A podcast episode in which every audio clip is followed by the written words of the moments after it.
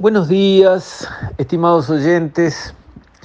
Quisiera referirme hoy otra vez, y muestra que tenemos problemas, que haya que hablar tanto de un tema como este, me quisiera referir al asunto del tipo de cambio.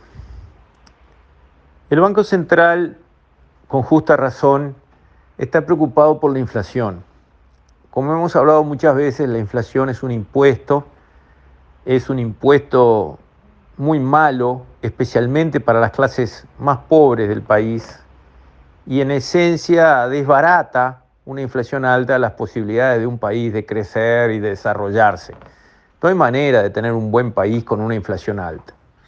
¿7% es alta o baja? Es alta. Estamos entre los peores de la clase si sacamos de la clase a los que tienen que ser echados del colegio, como yo que sé, Venezuela, Argentina. Sacando los espantosos, entre los demás, muy alta la inflación del 7%. Tiene que ser el 2, 3 ya es un límite como para empezar a prender las luces amarillas. 7, 8, 9, como hemos estado acostumbrados, la inflación es muy alta, es muy negativa para el país. Por lo tanto, bien por el Banco Central de preocuparse y buscar de una vez poner la inflación bajo control. Por lo menos que entre dentro de la banda que el propio Banco Central promete, cosa que ha pasado a veces sí y muchas veces no. Pero ahí viene el problema. ¿Con qué herramientas? Ay, Dios mío. Otra vez estamos cayendo en lo que tantas veces se hizo. Utilizar el tipo de cambio para frenar la inflación. Para frenar la inflación, tocamos el tipo de cambio. Hablando en criollo, atrasamos el tipo de cambio. Hablando en criollo, encarecemos al Uruguay. Los costos en dólares adentro del Uruguay suben para que la inflación se modere. ¿Y qué pasa entonces? Mostramos números lindos, mejores en materia de inflación. Sí, pero los turistas dicen, ¿qué les pasa a los uruguayos? ¿Se creen que tienen lo mejor del mundo? Que tiene que ser todo súper, ultra, ultra carísimo para ir a tomar un café en, en Uruguay. Los comerciantes de la frontera se ponen a llorar en un cuartito porque no hay manera de que consigan vender ni un caramelo una vez que se abran los puentes.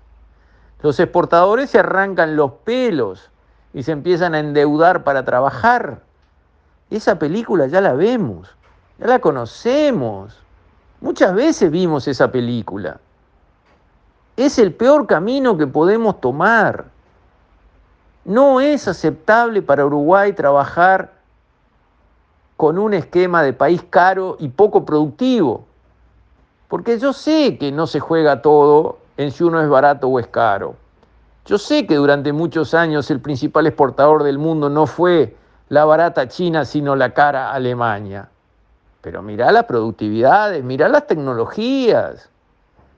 Un país como Uruguay, con las condiciones que tiene, las limitaciones de recursos que tiene, no puede darse el lujo de ser un país caro en estos momentos. Es un tema de prioridades. Prioridades. ¿Qué es más importante ahora? No digo dentro de 10 años, ahora.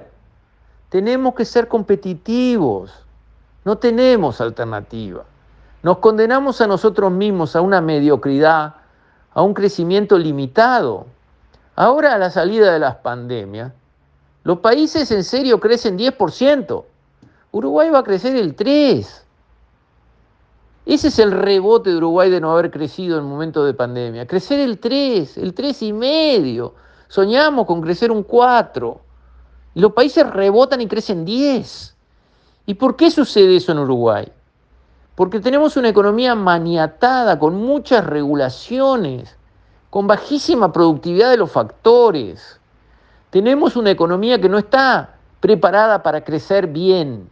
Y si a eso le agregamos al cóctel que somos caros en dólares contra cualquiera que se nos pase por enfrente, bueno, está. ¿Cómo quieren arreglar el lío?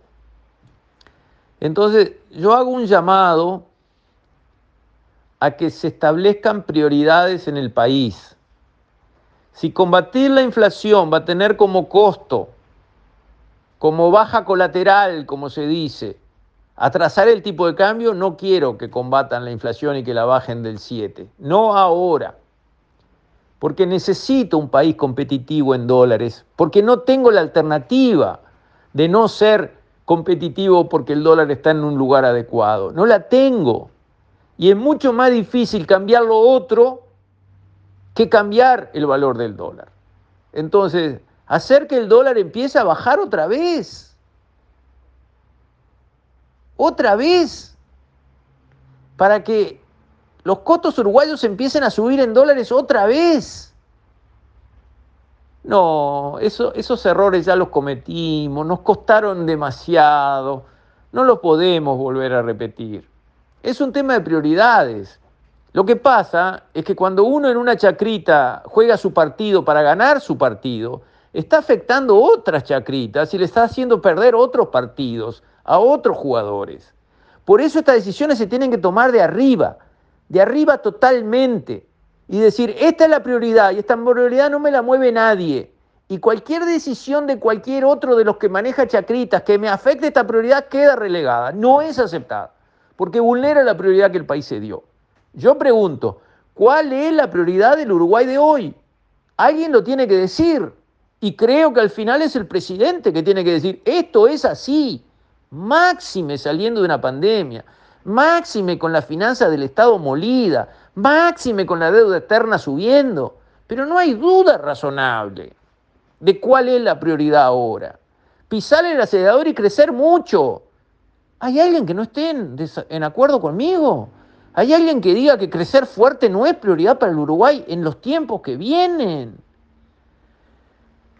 Creo que nos está faltando una definición clara de las prioridades para el Uruguay en los próximos meses y años prioridades establecidas al más alto nivel, invulnerables por todos los ministerios, bancos centrales, Banco República, Ministerio de lo que sea, Oficina de Planeamiento de Presupuesto, no me interesa. Prioridades escritas en piedra y nadie que mueva el dedo chiquito en contra de esas prioridades será autorizado. Listo. Y entonces vamos a tener un país con alguna chance de crecer bien y de conseguir resolver nuestros problemas, la única manera en que los podemos resolver, creciendo. No hay otra solución. Ahora, si hacemos todo lo posible para no poder crecer bien, ¿quién va a arreglar este lío? Me parece entonces que nos faltan prioridades porque hoy en día, así como vamos, me parece muy triste nuestro destino. Con esto, estimados oyentes, me despido. Hasta mañana, si Dios quiere.